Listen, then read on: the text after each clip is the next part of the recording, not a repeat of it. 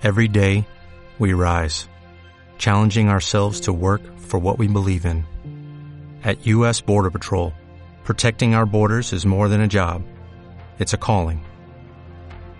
Agents answer the call, working together to keep our country and communities safe. If you're ready for a new mission, join U.S. Border Patrol and go beyond. Learn more at cbp.gov/careers. Mi primera imagen fue un patio lleno de nieve. Y yo quería comerme la nieve, me gustaba tanto. Yo recuerdo que yo era muy pequeñita porque estaba sentada, o sea, ni sé cómo llegué a ese patio. O sea, me recuerdo, mi primer recuerdo es sentada en la nieve intentándome comer la nieve de tanto que me gustaba. O sea, había un silencio y, y era tan bonito. Y tienes que pensar que ese patio siempre era un patio gris, era un patio húmedo, era un patio feo. Pero de repente ese patio era, era tan bello, o sea, era la transformación del mismo lugar completamente diferente. O sea, yo creo que allí es cuando concebí lo que es la transformación.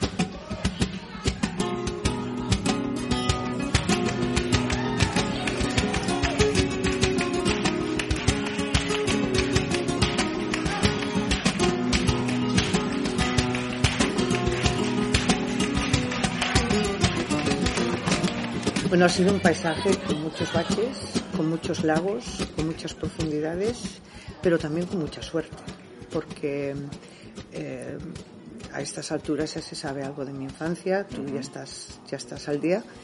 Eh, si tuviéramos que medirlo en una balanza, he tenido más suerte que mala suerte, porque la mala suerte ha sido relativamente pocos años 13 años de una vida, no es nada, es un palpareo de, pestañas. Y después de los 13 años, lo único que he tenido es buenísima suerte.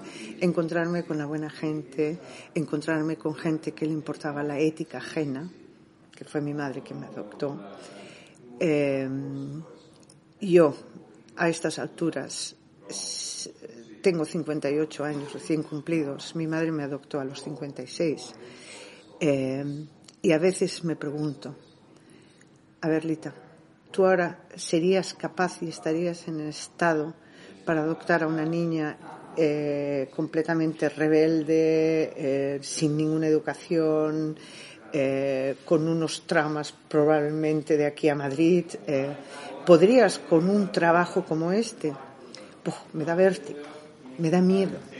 Imagínate, imagínate qué, eh, qué fuerza de, de, amor, de voluntad y de humanismo tuvo esta mujer. O sea, este fue mi primer golpe de suerte más grande que tuve. Y después de eso, pues la verdad es que las decisiones han sido fáciles. Han sido fáciles en el sentido de que con esta oportunidad de vida a mí ya me daban muchísimas opciones de caminos. Y tomar los caminos, pues sí, porque cuando tenía 19 años podía adoptar de quedarme en esta familia, que era muy protegida, muy conservativa, pero que a mí me parecía que yo tenía que seguir mi camino. Y me fui.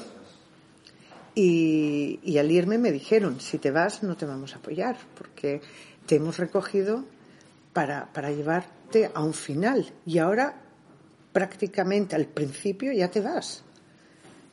Y aquel, aquel, aquel, aquel, aquella decisión fue muy dura, muy dura, porque era volver a estar sola, volver a no tener familia, pero, pero tuve esa opción de caminos. Era tu camino, era tu vida, era tu lección y era lo que te llamaba también. Sí, porque yo sabía que yo quería ser un artista y con ellos no podía ser un artista, o sea, podía ser una joveísta. Y tenía pues, pues eso, pues que casarme con un hombre decente, con un hombre de buena familia, o sea, me propusieron varias, varias opciones y yo dije, pero es que estos no son mis planes. O sea, yo me quiero casar con el arte. No, el arte no, no, con el arte no te puedes casar y aparte es que no, eh, pintar de hobby es muy bonito, pero ser pintora es demasiado bohemio. Claro, luego hay que vivir de eso. Tienes que pensar que era una familia muy franquista. Eh, a mí me quisieron eh, llevar al Opus Dei. Me llevaron un fin de semana al Opus Dei y el Opus Dei me devolvió en un día. O sea, me echaron. Era un grupo de jóvenes en Montserrat y mi madre dijo, allí se le va a dar una buena educación. Es donde ella tiene que aprender porque no tiene ninguna educación católica. Entonces eh, me llevaron un viernes y el sábado por la tarde ya me, habían devuelto.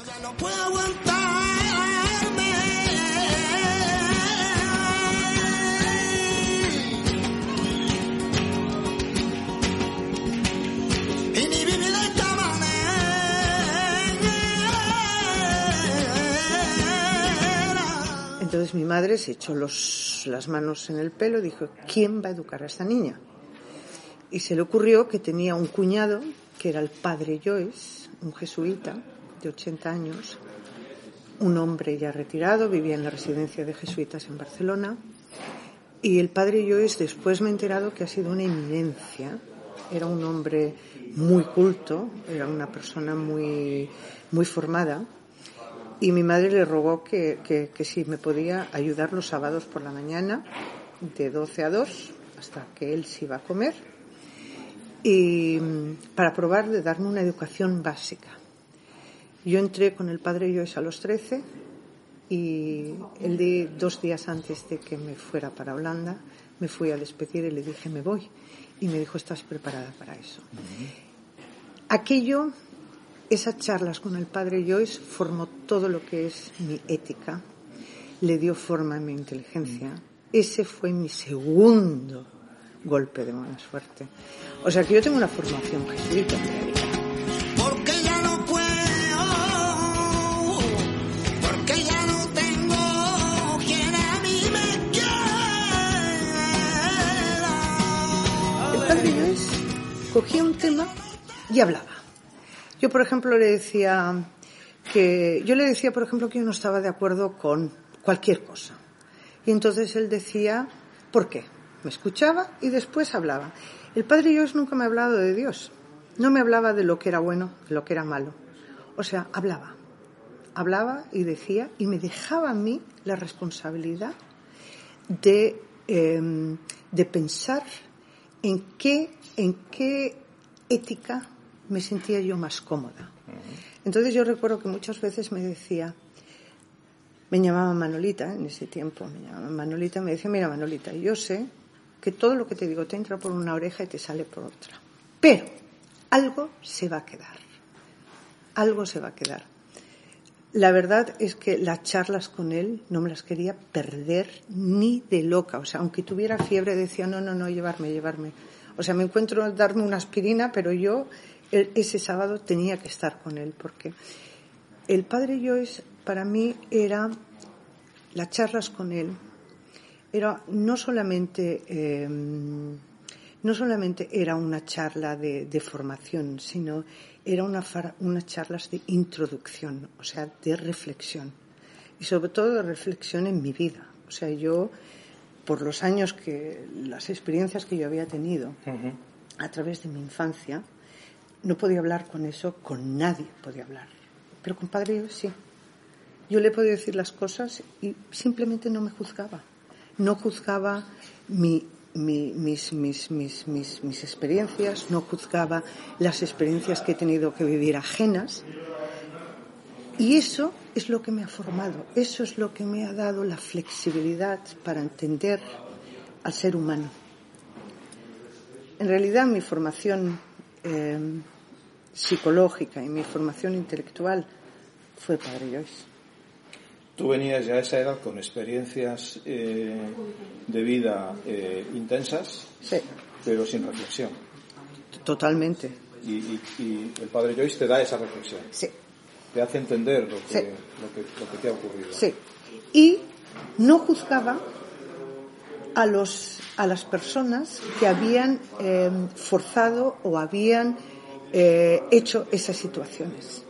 Entonces, yo nunca tenía que elegir por el mal o por el bien. Nunca tenía que elegir por vergüenza o por, o por, o por, o por, o por eh, eh, trots, ¿cómo se dice? O por orgullo. Nunca, nunca.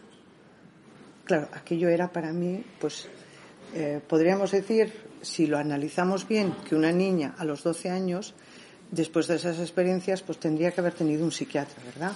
Para poder, eh, pues, el- Asimilar asimilar. o conllevar esa experiencia.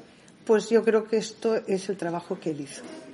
Y le pareció al más importante eh, poner en prioridad la humanidad con todos sus espectrums que la religión.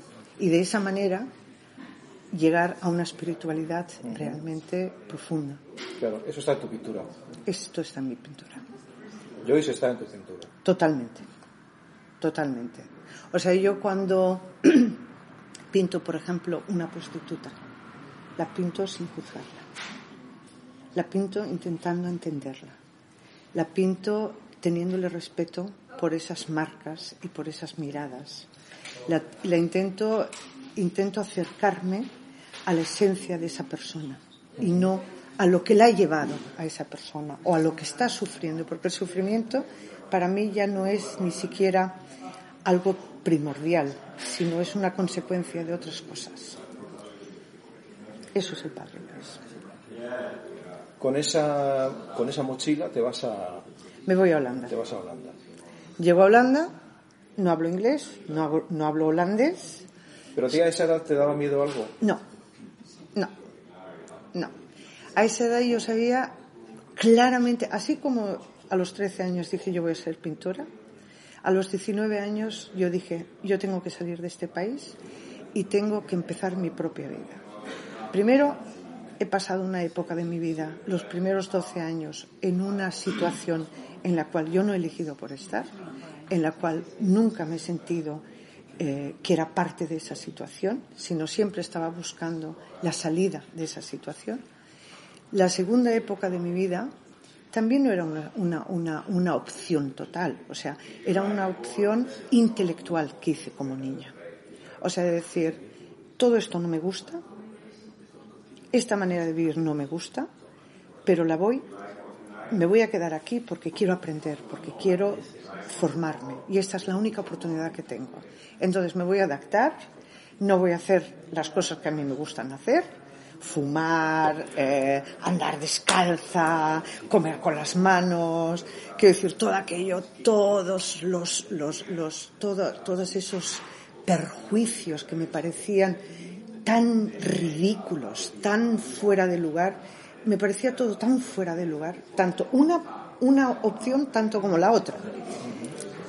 A los 19 años es cuando me dieron el pasaporte. O sea, yo, se los de- yo sé- siempre se lo he dicho a mi familia adoptiva, siempre les he dicho, yo me voy a ir, ¿eh? yo aquí no me quedo. ¿eh? Entonces se, reían porque decían, bueno, sí, sí, ¿dónde se va a ir? Quiero decir, eh, no tienes a nadie. Pero decía, no, no, no, yo tengo un camino que hacer, yo, yo aquí no me voy a quedar, no, no puedo estar, no puedo, no puedo, no puedo vivir como vosotros vivís. No, no es porque no viváis bien, sino simplemente porque no es mi vida. Y elegí, podía elegir entre Portugal o entre Holanda. Y me fui a Holanda. Y yo recuerdo que llevaba 500 euros que había, que había ahorrado, llevaba 500 euros en el bolsillo y al subirme en el avión sentí una sensación de libertad tan profunda y dije, ahora empieza mi vida. Y ahí empezó mi vida. Entonces, siempre, desde ese punto, desde ese momento, siempre he pensado, es mi elección de vida. Y si las cosas me iban mal, decía, pero lo has elegido tú. Entonces nunca me iba mal. Siempre me iba algo incómodo o más cómodo. ¿Entiendes lo que quiero decir? El no tener miedo es una gran ventaja a esa edad, ¿eh? Sí, Sí. sí. Obviamente todavía has pasado por experiencias duras, eh, muy duras. Yo siempre decía, más, más profundo que eso, nunca voy a caer, nunca voy. Entonces, todo me parecía fácil después de lo que me había pasado. O sea, que en realidad una de las cosas más importantes es cuando te crías en una, en una infancia donde hay una casa, donde hay un amor, Allí nosotros siempre nos apoyamos en, en, en, el, en la responsabilidad de los otros. O sea, aprendemos ya desde muy pequeños a no ser responsables, porque si tengo dolores es la responsabilidad de mi madre, si tengo problemas es la responsabilidad de mi padre, ellos tienen que solucionarlos. Claro. Cuando esto no está, Y, y- y- y- y digamos que evolucionamos a esa edad probablemente sobreprotegidos. sí, cuando esto no está, aprendes a tener una responsabilidad directa contigo mismo. Entonces, al tener esa responsabilidad directa contigo mismo, también te hace tener eh, poder sobre la vida, porque puedes cambiar la situación, puedes transformar esa situación sin depender de los demás. Con eso va la parte que digamos tan fuerte que es la parte eh, eh, eh, no sentimental, la parte sentimental que nos hace tanto daño sobre la soledad. O sea, nosotros tenemos sobre la soledad un tabú enorme. La soledad lo hemos puesto como algo negativo, pero la soledad en realidad es algo muy importante que el ser humano tiene que aprender a llevar, porque es parte de la responsabilidad. Entonces, cuando el sentimentalismo dice, pobre niña, está sola, todo lo tiene que hacer sola, eso es un cargo tan tremendo que la sociedad nos da, que no nos ayuda, porque es que la soledad no es algo negativo, la soledad es algo profundamente útil para poder reflexionar, para poder actuar, para poder desarrollarte tú como ser humano. Y es algo que nosotros la sociedad lo hemos mutilado y lo hemos, eh, lo hemos convertido en, en un tabú, en un tabú. Y es tremendo. Esos momentos de soledad yo los tenía cuando veía cómo la gente reaccionaba sobre mí. Y hasta he tenido la tentación y momentos de decir, qué sola me siento. Y después me miraba al espejo y decía, pero si esto es mentira, pero si esto no es verdad, pero si yo me tengo a mí, pero si yo tengo la oportunidad de decir, ahora salgo a la gente, a la calle y pido ayuda. Ahora voy allí y, estoy entre, entre otros. O sea, esto es algo que, que- que- Esto ha sido mi tercer golpe de suerte. Bien, eh, eh, fíjate, Ser consciente de la soledad. Enlazando con ese tercer golpe de suerte, me queda un elemento fundamental en esa mochila que tú te llevas a, a Holanda, que es el de la pintura. El encuentro con la pintura, el encuentro con el Prado, me llamó mucho la atención algo que dijiste en el, en el, en el Prado ese, ese sábado en el que diste esa, esa conversación, conferencia, y era, eh, bueno, pues que el Prado está lleno de, de- de- de pers- de personajes que son como nosotros. Sí, Donde está toda la experiencia humana, está ahí. ¿no? está toda ahí. sí. Y entonces tú desde la soledad captas que en la pintura hay una enorme posibilidad de crear seres Exacto, que nos acompañan exacto. y que nos permiten entender el mundo. Exacto. En realidad es, es, es lo que decía, ¿no? Que el Prado pues es una galería de nuestros espejos, ¿no? De nuestras, o sea, es nuestra herencia. Eso es. Por eso quería el momento en el que te encuentras con el Prado, te encuentras con Rubens, te encuentras con ese cuadro que a ti te dice, este es tu camino en la vida. Exacto. Tú imagínate, ¿eh? Tú imagínate. Yo vengo de una, yo vengo de una, de una, de una infancia donde el cuerpo de la mujer es un cuerpo sufrido, es un cuerpo maltratado, es un cuerpo eh, lleno de tabús. Y de repente llego al Museo de Prado y me encuentro tres mujeres desnudas, bailando, riéndose, felices y libres. Para mí fue aquel un shock tremendo. Porque claro, yo tenía otra experiencia de ver a mi madre, de ver a las mujeres que trabajaban con mi madre.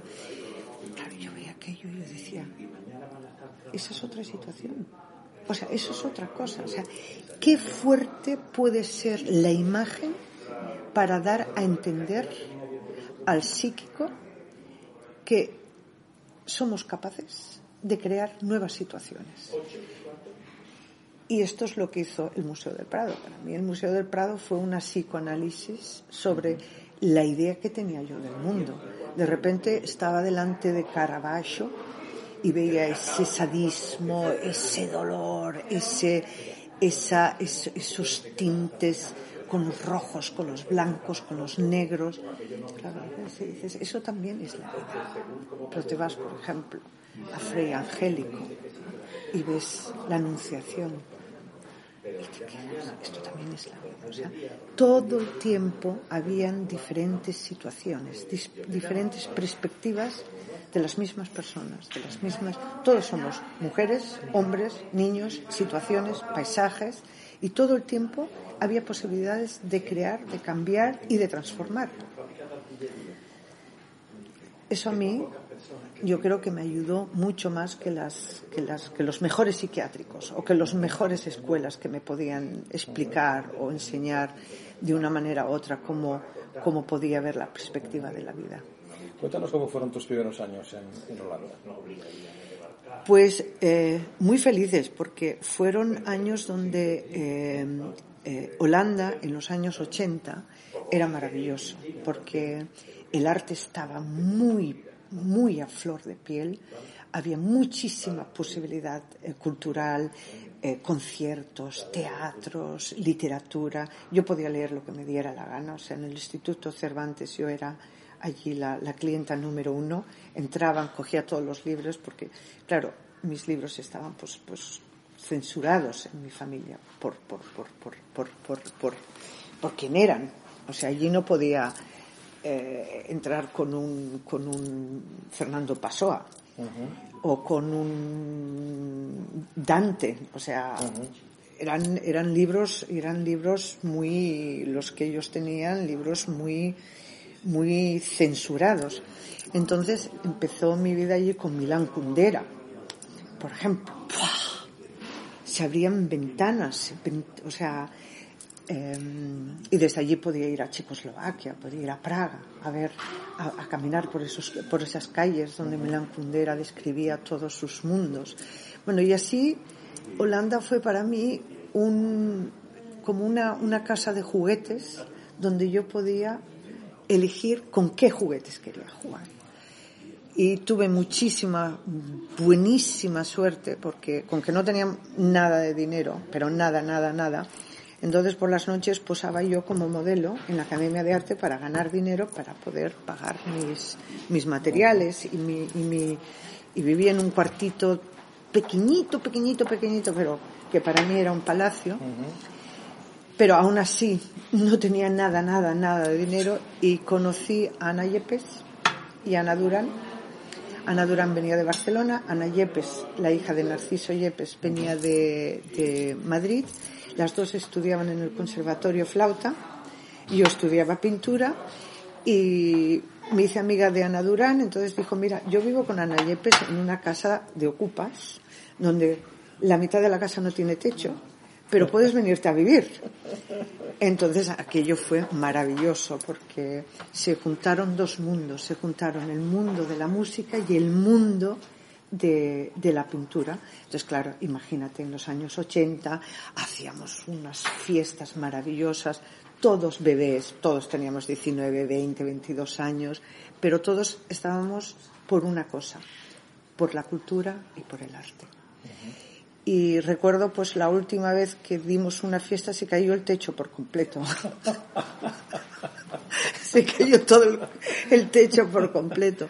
Entonces, claro, nos quedamos, pues, eh, vivíamos maravillosamente. Narciso Yepes era el único que le pagaba a Ana.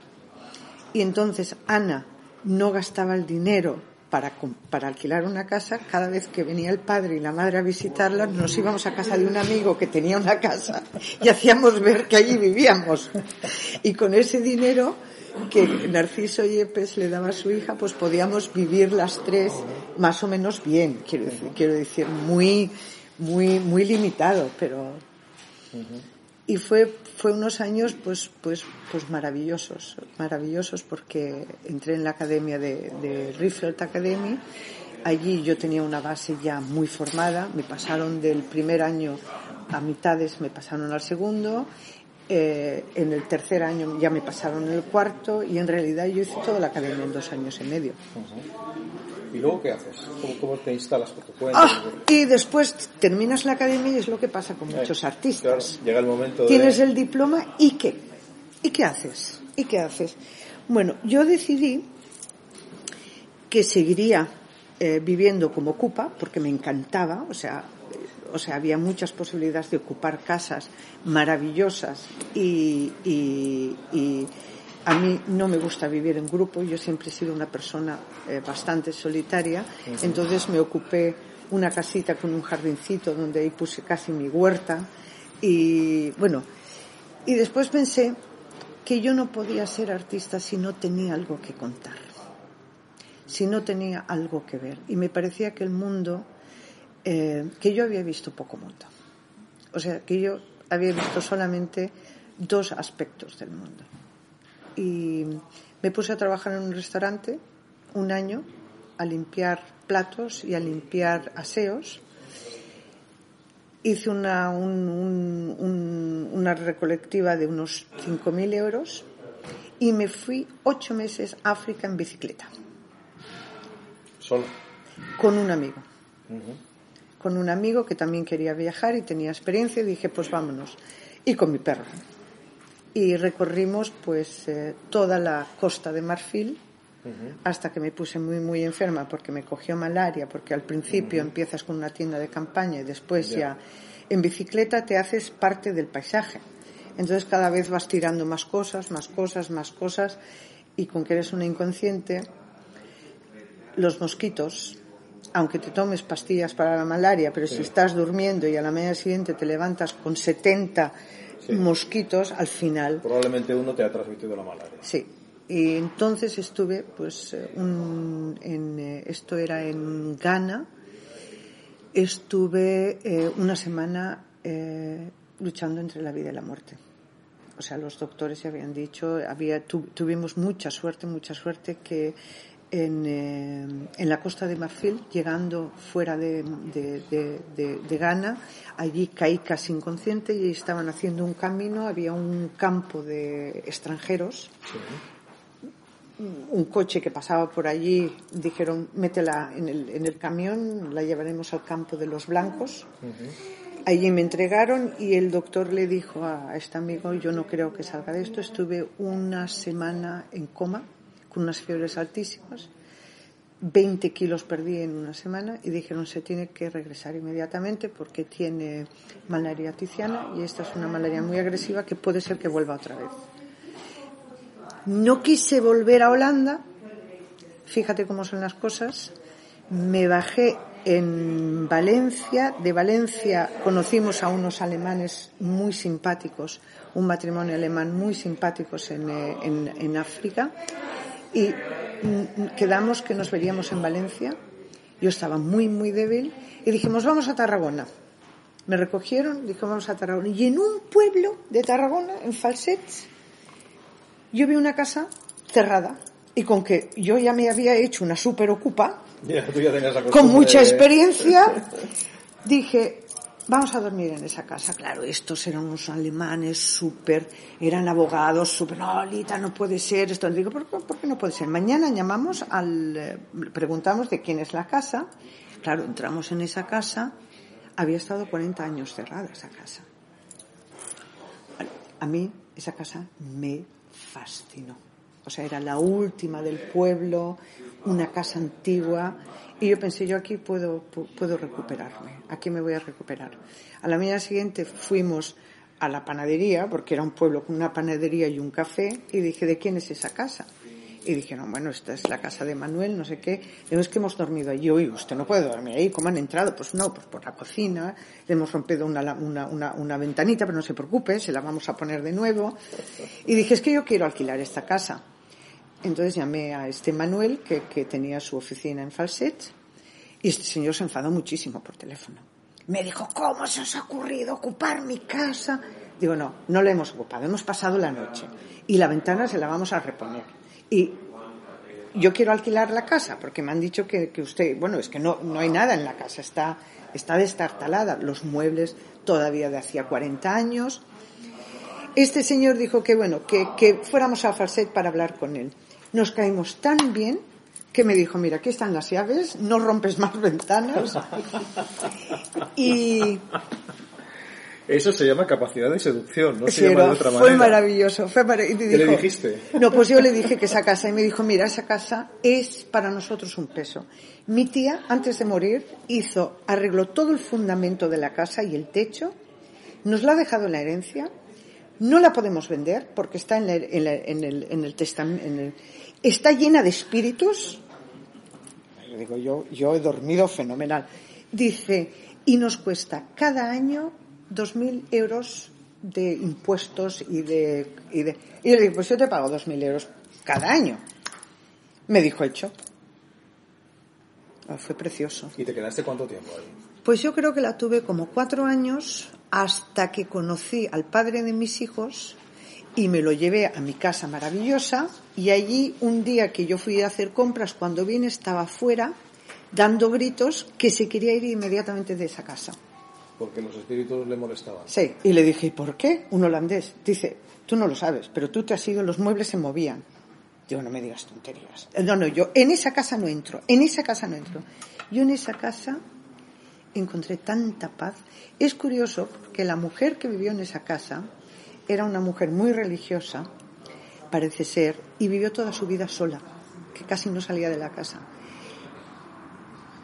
Si crees en los espíritus, pues podría ser que se parecían un poco a mí, porque yo también soy muy, muy de, muy de mi casa, muy de, de- de un mundo interior en un mundo exterior.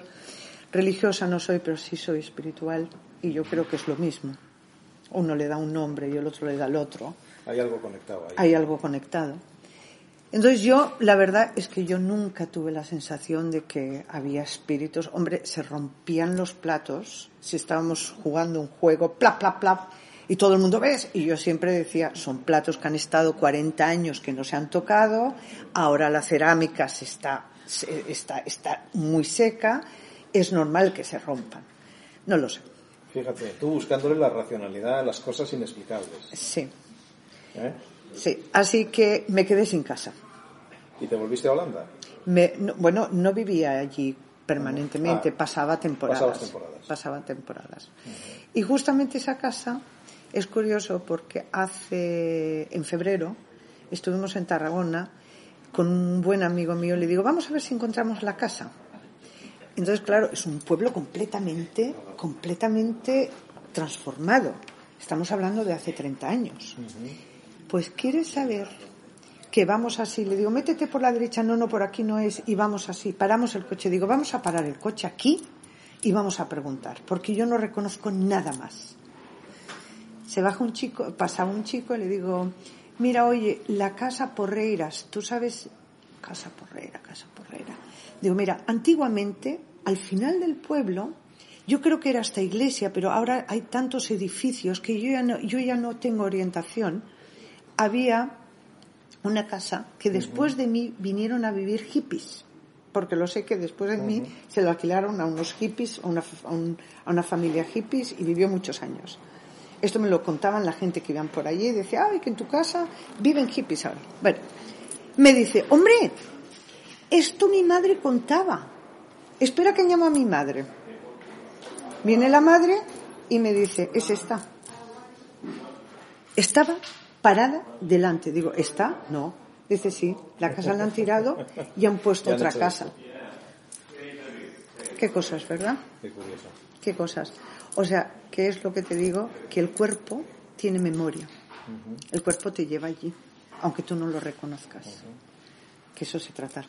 Eso se trata de entender el por qué siempre somos eh, como, como perros rastreros que vamos en realidad detrás de nuestras propias huellas porque no las reconocemos Por instinto también. por instinto.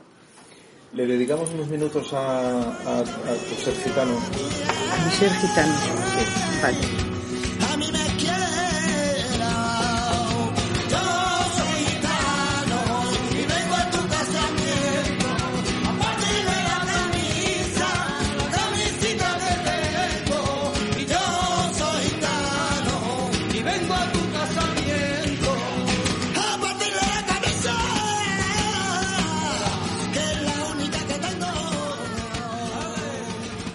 Ser gitanos para mí no es una cosa consciente. No es que yo diga, oh, me siento gitano, ¿no? Mira, ayer pasó algo muy, muy, muy curioso. Mi hijo, quien acabas de conocer, vive en la esquina de mi casa. Y ayer habíamos quedado todos a las dos en mi casa porque viene el taxi para irnos al aeropuerto. Y de repente yo venía de, de- de la tienda y viene mi hijo, que no lo reconozco, con el pelo mojado, que normalmente tiene ese pelo rizado, todo así, con una, con, con una mochila así en la mano, lo veo venir y el corazón se me vuelca y digo, ¿y qué hace un gitano en mi calle? Pero tú no sabes cómo se me volcó el corazón y digo, ¿y qué hace un gitano en mi calle? Y mientras me iba acercando, de repente, ¡ay! Le digo, hijo, que no te he reconocido.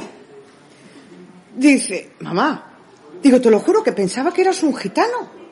Y dices que soy gitano. Digo, claro, pero tú no sabes la ilusión que me, que me hacía ver un gitano en mi calle. Una calle de pijos, ¿eh? Donde yo vivo. O sea, me daba tanta ilusión reconocer. Y yo pensé, qué cosa, ¿eh? Qué cosa, qué profundo lo llevo. Pero que yo no soy consciente.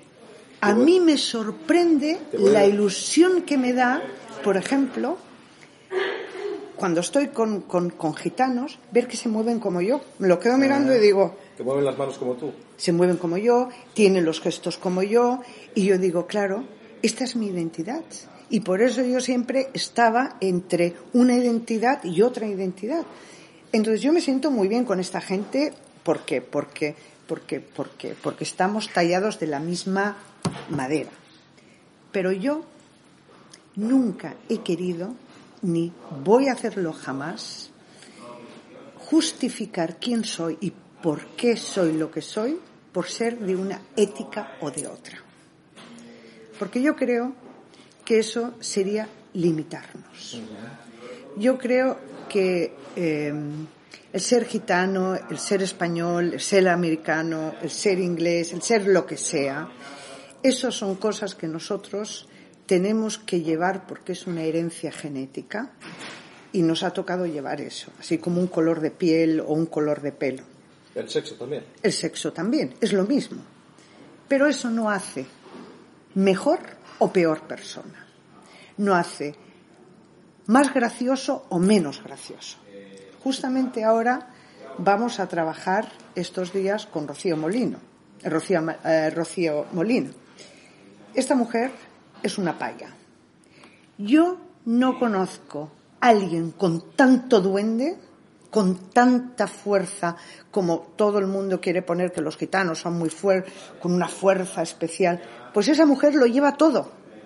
Y no lo es. No lo es. Entonces, quiero decir, ¿qué es ser gitano? Ser gitano, ser gitano es em, es una condición social.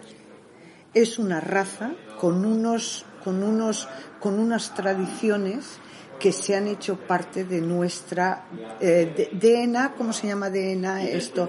Eh, no, en ADN, que se ha hecho parte de nuestro ADN. Pero después tenemos la inteligencia, después tenemos la educación social, después tenemos todas esas posibilidades que tienen eh, los seres humanos para desarrollarse y hay veces que hasta se impone sobre ese DAN. Yo soy un poco así. Ya. Eh, pero mira, hay, eh, mientras hablaba estaba pensando en la conversación del Prado, la persona que te preguntaba mm, te, te, te apuntó una, una, una, una tónica en tu, en tu obra o en tu influencia que a ti no, a ti no te, no te, no te, no te sintió cómodo, no te sentiste cómoda, ¿no? Y yo quiero insistir en eso porque creo que él tenía un poquito de razón. ¿En qué sentido?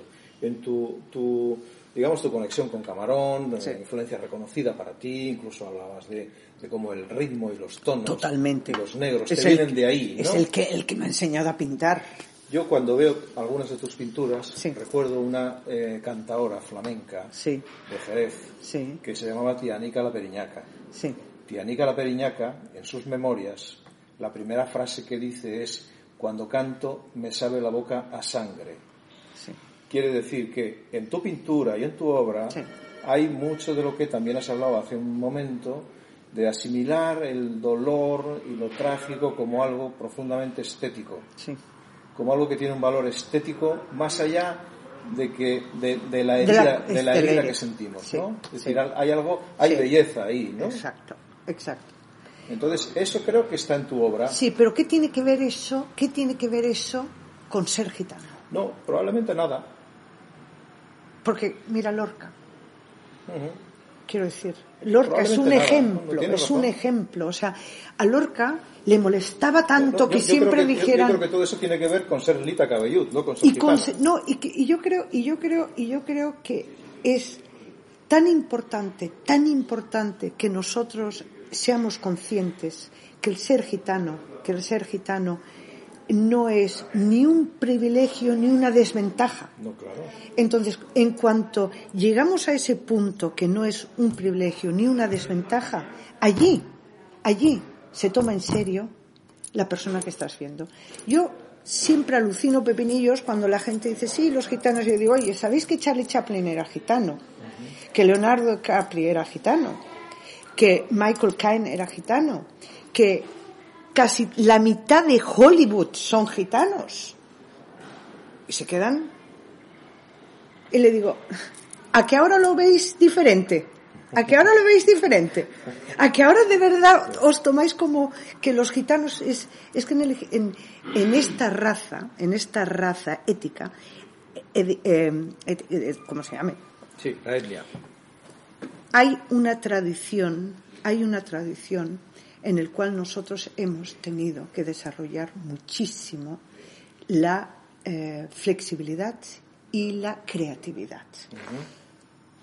A mí me, me impresionó muchísimo, me impresionó muchísimo una historia que me contó un, un historiador que cuando habían las batallas, venían los judíos y recogían lo que quedaban los restos de que quedaban de- de los soldados muertos o de, o de las cosas. Cuando ya habían limpiado todo ese campo, que ya no había nada más, ahí dejaban entrar a los gitanos detrás. Y los gitanos recogían los restos que ya no servían. Y de esos restos hacían obras de arte. Esa es nuestra historia. Nuestra historia es hacer de lo que ya no queda nada, hacer algo bello. Eso lo llevamos. Esto lo llevamos. O sea, yo creo que el gitano, por, por, todo, por toda la historia de persecución, por, por, por, por, por, siempre, han sido siempre los nómadas de la eh, creación crear nuevos, nuevas situaciones, crear nuevas rutas, crear nuevas, nuevas, no- nuevos objetos con cosas que nadie lo quiere. Eso te marca. Y para eso tienes que entrar muy profundo. Para eso tienes que encontrar en la fantasía y en la transformación tienes que entrar muy profundo. De ahí entran los cantos hondos, de ahí entra todo eso. Donde nadie los puede encontrar, los sacan de dentro Tan visceral. Tan visceral. Tener esa herencia herética, yo, eh, a mí me da mucha ilusión y me da mucho orgullo. Mira, ¿a ti la pintura te sale de ahí también? ¿Te sale de, Sí, de la víscera? Sí, sí. Ella decía eh, que cuando pinta, eh, cuando cantaba le sabe a sangre. la boca sangre, sí. Yo, cuando pinto, me duele. Me duele, me tiene que doler, porque no, no sale de aquí, sale de aquí. Por eso decías en el Prado que a veces el arte supone olvidar lo que has aprendido. Sí, sí. No es que supone, es que yo creo que el artista, cuando ya se ha hecho maestro en algo, debe esforzarse por olvidar todo, todo, todas las técnicas, todo lo que, todo lo que ha aprendido y dejarse llevar por algo mucho más, mucho más profundo que es la intuición y que es esa memoria en la cual ya no puedes eh, manipular esa memoria colectiva.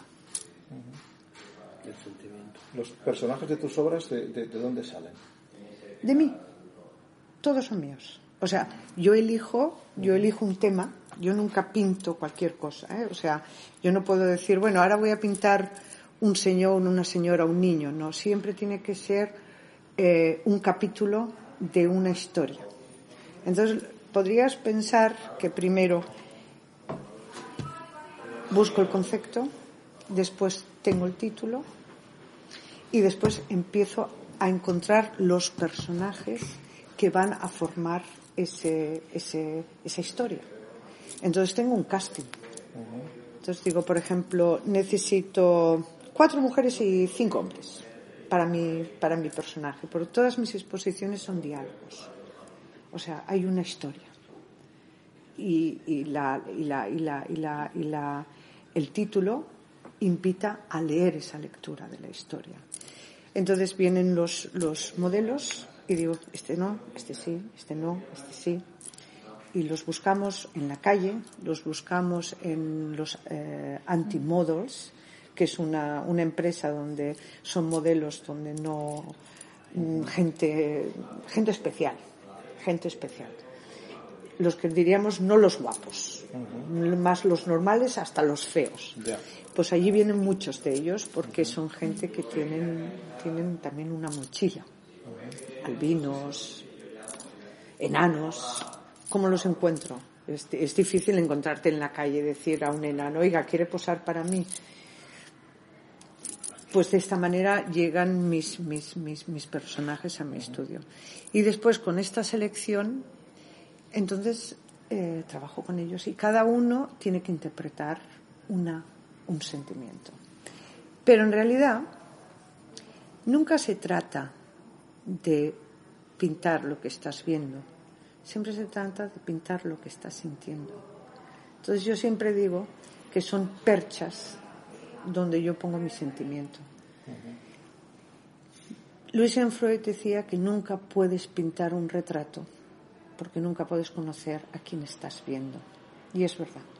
Los artistas siempre estamos pintando autorretratos, constantemente.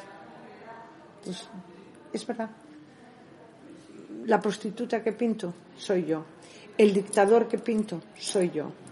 El- el- la víctima que pinto soy yo. Eh, eh, esa niña risuente soy yo. Siempre.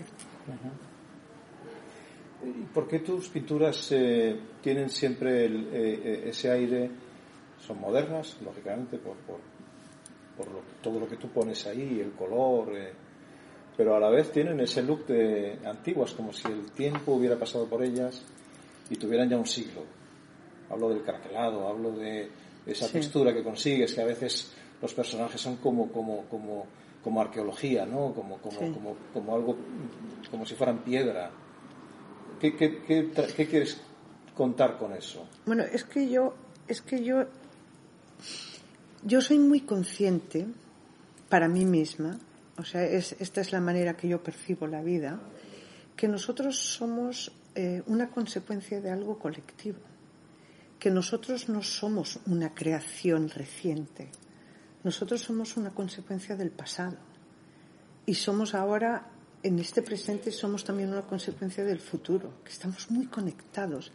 Para mí esas esas grietas es como querer como querer unir lo que lo que lo que antes de nosotros, o sea, yo soy muy consciente de que tú estás aquí delante mío y el físico que tienes y cómo mueves tus manos y cómo me haces estas preguntas no es reciente de los últimos 50 o 60 años que podrías tener. Esto viene de muy lejos. Entonces, cuando yo te percibo a ti, intento percibir también tu pasado. Y tu pasado puede ir siglos atrás. Esa, eh, esa consecuencia del tiempo, esa frecuencia del tiempo, eh, está muy, muy, muy, muy latente conmigo. O sea, yo no puedo no, no puedo no desligar eso. Entonces yo necesitaba encontrar una materia donde ese registro se pudiera palpar, Tocar. se pudiera tocar. Y imagínate que esa materia, yo hace 25 años empecé a, a- a- a investigarla y a tratarla. Y era una obsesión tremenda porque yo quería también pintar el músculo, o sea, ¿qué hay debajo de la piel? Claro, ¿qué hay debajo de la piel?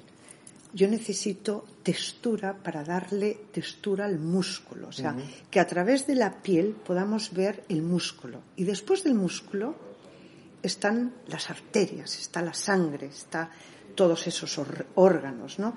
Pero después de eso, ¿qué hay?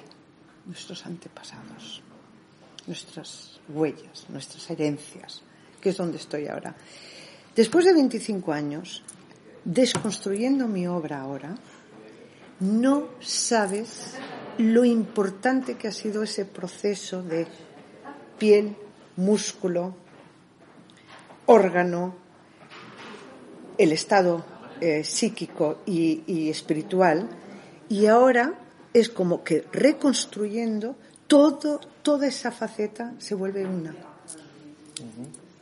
Es, es una obsesión por entender lo que es el tiempo, el fragmento del tiempo, lo que es lo que te, lo que te contaba, ¿no? Lo que es eh, cronos y, y, y- íconos, o sea, eh, es eso. Y luego, por ese camino has llegado a, al, al- al maltrato del cuadro hasta el punto de convertirlo en una ruina. Sí. Algo que cuando lo ves, yo lo he visto, te da un cierto vértigo, ¿no? Porque dices, bueno, ¿y ahora qué va a hacer esta mujer con, esta, con este retrato tan maravilloso que ha pintado y lo va a maltratar, lo va a pisar? que va- no es maltrato, que es pasión, que es in, es entregarte, pasión lo hace, sí. que es entregarte, que es fiarte, que es fiarte de la vida, que es fiarte del resultado fuera de tu manipulación, de tu intención, porque al final y al cabo todos intentamos algo, todos queremos manipular algo, todos queremos controlar algo. El arte es incontrolable. El arte es un impulso. El arte es un sentimiento que no tiene ni frenos ni tiene ritmos. Entonces, el llegar a esa deconstrucción es llegar a la esencia de la libertad. Es la- a llegar a la esencia donde no esperamos, no manipulamos, y nos entregamos. ¿Tú sabes lo difícil que es hacer eso? Son ejercicios de libertad brutal. Para eso tienes, yo he tenido que llegar a ese punto de decir, yo estoy, por ejemplo, te voy a decir, tenía un camarón, tenía un camarón guardado 10 años, mi camarón. Ese camarón no lo vendo en mi vida. Ese camarón es para mí mi, mi, mi, mi, mi, mi- mi santo en mi capilla. El día que yo decidí que iba a romper, dije, tengo que hacerlo con camarón. Porque si algo de verdad me cuesta soltar y me cuesta fiarme de lo que creo que tengo que hacer, tiene que ser ese cuadro. Bueno, no sabes en casa, todos así, en el estudio. No, mamá, esto no lo rompes, esto no lo rompes. Sí, lo voy a romper. Bueno, es un ejercicio de desprendimiento eh, sí. extremo. Sí, pero es que es lo único, lo único que nos lleva a, a lo que es la vida, el caos absoluto por unos momentos y después ves, ¿qué ves? ¿Qué ves? ¿Qué es el resultado? Cuando eres consciente y cuando de verdad, de verdad te desprendes, el resultado siempre es bueno, siempre, siempre es bueno. Me lo decía una amiga que entró y yo estaba pa, pa, pa, partiendo. Y dice, ¿no te da miedo que te salga mal? Y dije, nunca puede salir mal, nunca. Porque tengo que aceptar lo que salga. Elita, sigo pensando que no le tienes miedo a nada. Ay, sí, yo le tengo, uy, ¿A qué le tienes miedo? a, a que les pase algo a mis hijos, Bueno, pero a la gente que quiero. O sea, a mí el temor que me da es tener que ser presente de dolor ajeno Bien. a los que quiero. Bien, me refiero a ti, a tu, a tu, a tu, a tu interior, a tu devenir, a... No, no, no le tengo miedo. Es que yo quiero mucho a la vida. Es que yo realmente amo la vida. Que la vida es buena, Es buenísima. la vida es buena. Es difícil. A mí cuando la gente me dice la vida es maravillosa, le digo, mira, que te la- voy a dar dos tortazos, no me digas eso, que la vida fíjate es que la tuya empezó torcida, torcida, ¿eh? Empezó mal, empezó complicada, ¿no? complicada, Complicada, muy complicada. complicada. Bueno, eh, me quedan dos cosas. Una, tengo interés en saber cómo eres. eh, eh, contabas en el Prado que tu equipo sois una familia. Somos una ¿eh? familia, sí. Lo cual quiere decir que lleváis mucho tiempo juntos. Sí, Habéis vivido todo tipo de situaciones. Sí. Malas y buenas. sí. ¿no? Porque ahora está bien esto de, bueno, la pintora española más cotizada, pero eso eh, tiene un recorrido previo. Sí. Eh, y me imagino que no ha sido. Bueno, pues te voy a decir, yo tengo gente en mi equipo que han trabajado años sin salarios, eh, repartiendo pues un techo y repartiendo la comida y repartiendo la ilusión de, de- y nadie se ha ido.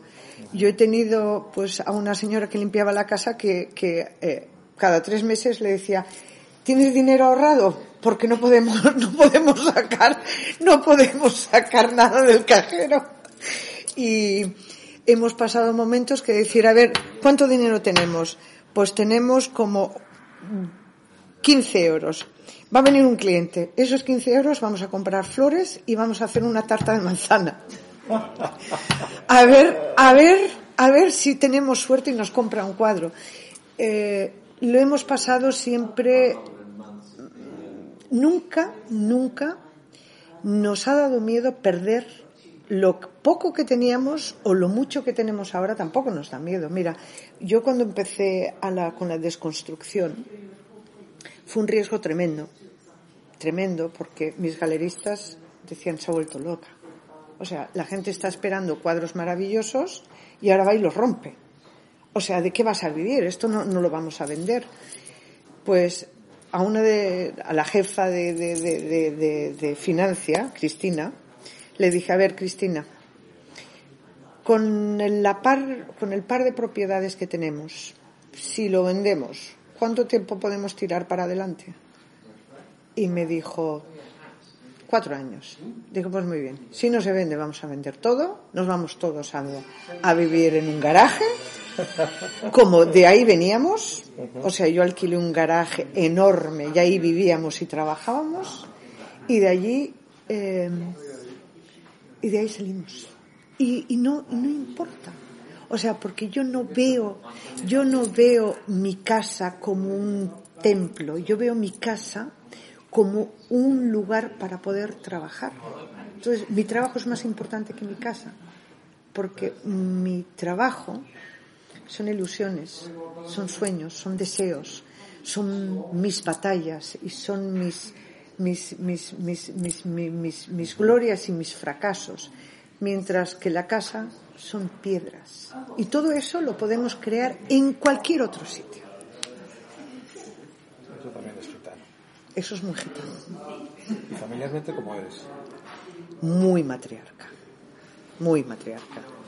Eh, familiarmente, eh, mi casa es un sitio donde todo el equipo, vivimos todos, eh, cada uno en su casa, pero el, el- el- yo vivo en mi casa y estudio y todo mi equipo están en el día allí. Una mesa grande, comemos todos juntos, eh, mis hijos. Yo soy muy matriarca, soy muy matriarca. Soy muy matriarca. Soy muy gitana. A ver, cuando se pelean, todos aquí a la mesa. De aquí no sale nadie hasta que esto se arregle.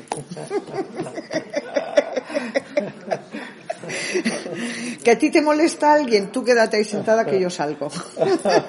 y salgo. Sí, en esto, en esto soy muy matona, lo que digamos. Ya, ya, ya, ya. O sea, mi, mi rebaño, mi grupo, y somos, nos vamos de vacaciones todos juntos.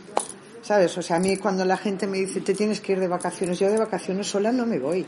Alquilo una casa maravillosa, o en Ibiza, o en Mallorca, les pongo cuatro coches y nos vamos todos allí y estamos allí un mes nadando, hablando, todos nos movemos como gitanos. Bueno, yo cuando viajo a mis exposiciones ya lo saben. O sea, Lita no viene sola, sea en Nueva York, sea en Singapur. Un día le digo tú vienes, al otro le digo tú vienes, mínimo con tres. Porque cuando salimos de las exposiciones, a mí no me gusta ir a comer con los coleccionistas, no me gusta. Lo que me gusta es irme al hotel y decir, pedimos aquí en el hotel que nos suman una comidita y así hablamos y así, ¿verdad? Siempre. Entonces, que viene, que hay un coleccionista importante, no estoy, no estoy, no estoy, no estoy, no estoy. Vámonos, vámonos, vamos a darnos una vuelta por el centro juntos Con tu gente. con mi gente. Porque mi gente son los que ellos me recogen cuando me rompo. Son los que ellos me, me, me alientan cuando, cuando lo necesito. Y son los que siempre están ahí. O sea, nos queremos mucho. ¿Y te rompes mucho? Sí, sí. Es que, es que cuando desconstruyo, desconstruyo con mi cuerpo, con mi alma. Entonces, es un momento muy, es un momento muy potente. De llorar. De llorar y de, y de, y de, y de, y de, y de, y de, y de sentimiento físico. O sea, no es, no es cualquier cosa. Tú, tú lo vistes una vez y casi te mueres. ¿sí? Divinidad. Sí, es que es... Pintar también es esto. Mis, mis hijos ya están acostumbrados, ¿eh? que entran en el estudio y estoy llorando y me dicen, mamá, que no sé qué, que nos vamos un momento, porque no es un estado de tristeza, es un estado de emoción. Es que llorar de emoción es muy diferente. Yo no lloro de tristeza, ¿eh? Yo de tristeza lloro poquísimo, poquísimo, porque... Eh, De emoción sí. de emoción, muchísimo. Es que me, no sé, o sea, es como anteayer, era mi cumpleaños y yo estaba trabajando. Porque todos me dicen, ¿qué vas a hacer? No, yo voy a trabajar, que nos vamos para Sevilla y voy a perder mucho tiempo y yo tengo que terminar cosas. Bueno, tenía que ir a la peluquería, tenía que ir a la pedicura, cancela. Marta estaba nerviosísima. Yo le digo, Marta, ¿qué te pasa? ¿Te has peleado con el novio? ¿Estás nerviosísima? No, no, tengo que cancelar. Sí, sí, yo porque estoy muy concentrada y, y no me importa el pelo. Yo me voy a Sevilla como, como- sin arreglarme el pelo, no te preocupes. Que estoy pintando. Bueno, y de repente, em, casi cuando yo estaba terminando, que yo pensaba, bueno, voy a, trabajar hasta las nueve. Era el día de mi cumpleaños y nadie me había felicitado, mis hijos no me habían llamado, pero también lo encuentro muy normal, porque si no me llama para mi cumpleaños, pues estarán ocupados. O sea, ya me llamarán mañana, con que los veo cada día, ya los veré otro día. Y de repente mi hijo mayor me llama y me dice, mamá, estoy delante de la, de la puerta. Te invito a tomar un, un pescado en la playa. Y digo, no puedo, estoy trabajando. Dice, bueno, entro. Entra. Y dice, mamá, venga, pescadito que he venido de lejos, que este es el que vive 45 kilómetros más. En la casa de campo, que también vivimos ahí juntos. O sea que es una casa de campos con varios, con varios edificios, que ahí estamos cada uno en su casa, pero todos revueltos. Y digo, bueno, va, venga, sí, no hace falta que me cambien, ¿no? Porque después voy a continuar. Bueno, claro, nos vamos a tomar un pescadito, nos vamos a tomar un café. Ya, ya que estaba fuera, ya me animé. Dice, no, no, mejor nos vamos a casa. Claro, llegamos a casa. Un silencio, entro así, ti, ti, ti, voy para el estudio. ¡Tarán! Me habían montado una fiesta, todo el equipo. Bueno, yo, yo me, yo me pongo a llorar. Es que me pongo a llorar porque digo, es que sois, sois unos imbéciles, no me podéis hacer esto a esta edad. Me da un ataque al corazón. Qué bonito es, ¿no? Qué bonito es, ¿no? Y la otra estaba todo el día nerviosa porque lo que quería es que me fuera a la peluquería o cualquier sitio para colgar todos los balones y yo no me iba. Entonces, claro, es precioso. Entonces tenemos un equipo maravilloso. Nada más, Vita. Muchas gracias. Muchas gracias a ti.